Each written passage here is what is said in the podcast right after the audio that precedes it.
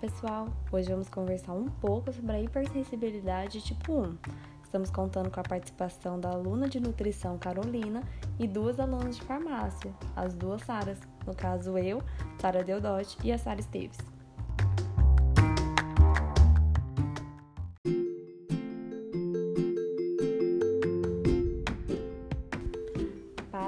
Começar a conversa, Sara Esteves, pode explicar um pouquinho pra gente o que seria a hipersensibilidade tipo 1?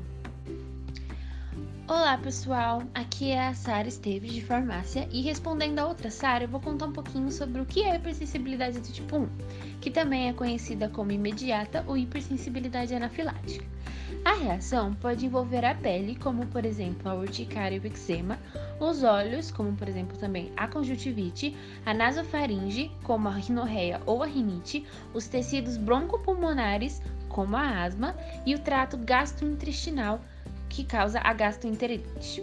A reação pode causar uma variedade de sintomas, desde inconveniências mínimas até a morte. A reação normalmente leva de 15 a 20, 30 minutos para o período de exposição ao antígeno, embora às vezes possa ter um início um pouco mais demorado, cerca de 10 a 12 horas. Nossa, que interessante, Sarinha. Muito mais rápido do que eu esperava. E como que é que isso ocorre? Então, Sara, respondendo um pouco sobre como ocorre, a hipersensibilidade imediata ela é mediada por imunoglobulina Z. O componente primário celular dessa hipersensibilidade é o mastócito ou basófilo. O indivíduo ele deve ter sido sensibilizado pelo antígeno previamente para correr o risco de desenvolver uma reação destas. A primeira exposição produziria essas imunoglobulinas E, ou IgE, específicas ao antígeno. Então, uma memória para essas IgE é guardada pelas células de memória.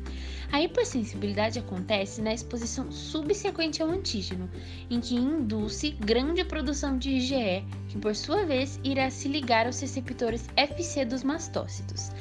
A interação dos mastócitos ligados à IgE com o antígeno induz a sua degranulação e libera mediadores inflamatórios. Mastócitos contêm estamina, quando eles degranulam, a estamina liberada causa aumento da permeabilidade vascular e vasodilatação, que contribuem para o efeito imediato visto em reações de hipersensibilidade do tipo 1. Bom, agora que eu acabei a minha parte, é a sua vez, Sara Deodotti, de falar um pouco sobre as reações e os sintomas. Eu acho essa parte super interessante. Claro, Sara, são duas reações que podem ocorrer as reações anafiláticas e as reações anafilactoides. Bom, as reações anafiláticas, assim, a maioria das reações do tipo 1 ocorrem localmente como o resultado de uma produção de imunoglobulina do tipo E, por inalação ou ingestão de antígenos que pode ser visto em uma alergia de alimento ou uma de pólen, por exemplo. Quando o antígeno é absorvido através da pele ou trato gastrointestinal, o início dos sintomas anafiláticos pode ser mais lento, como em uma alergia a amendoim. A estamina causa contração dos músculos lisos, aumento da hipersensibilidade vascular e vasodilatação, que acabam resultando nos sinais clássicos desse tipo de reação, que é o broncoespasmo, inchaço facial, o uso da adrenalina pode antagonizar os efeitos da estamina ao agir nos receptores alfa e beta, causando respectivamente vasoconstrição e broncodilatação.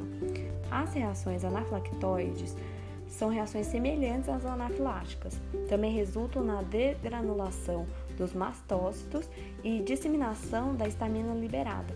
Porém, nessas reações, o estímulo inicial aos mastócitos não depende da interação com a imunoglobulina tipo E ligada ao antígeno. Entretanto, o tratamento de ambas as reações, tanto a anafilática quanto a anafilactoide, é o mesmo e os protocolos para o manuseio devem ser seguidos. Eu já ouvi falar um pouco sobre atopia, não sei se é assim que fala mesmo. É isso mesmo, atopia. Bom, a atopia é o que? Alguns indivíduos são mais propensos a doenças alérgicas que outros devido a uma predisposição própria à atopia. Isso leva a uma tendência intrínseca à produção de imunoglobulina E a antígenos externos comuns.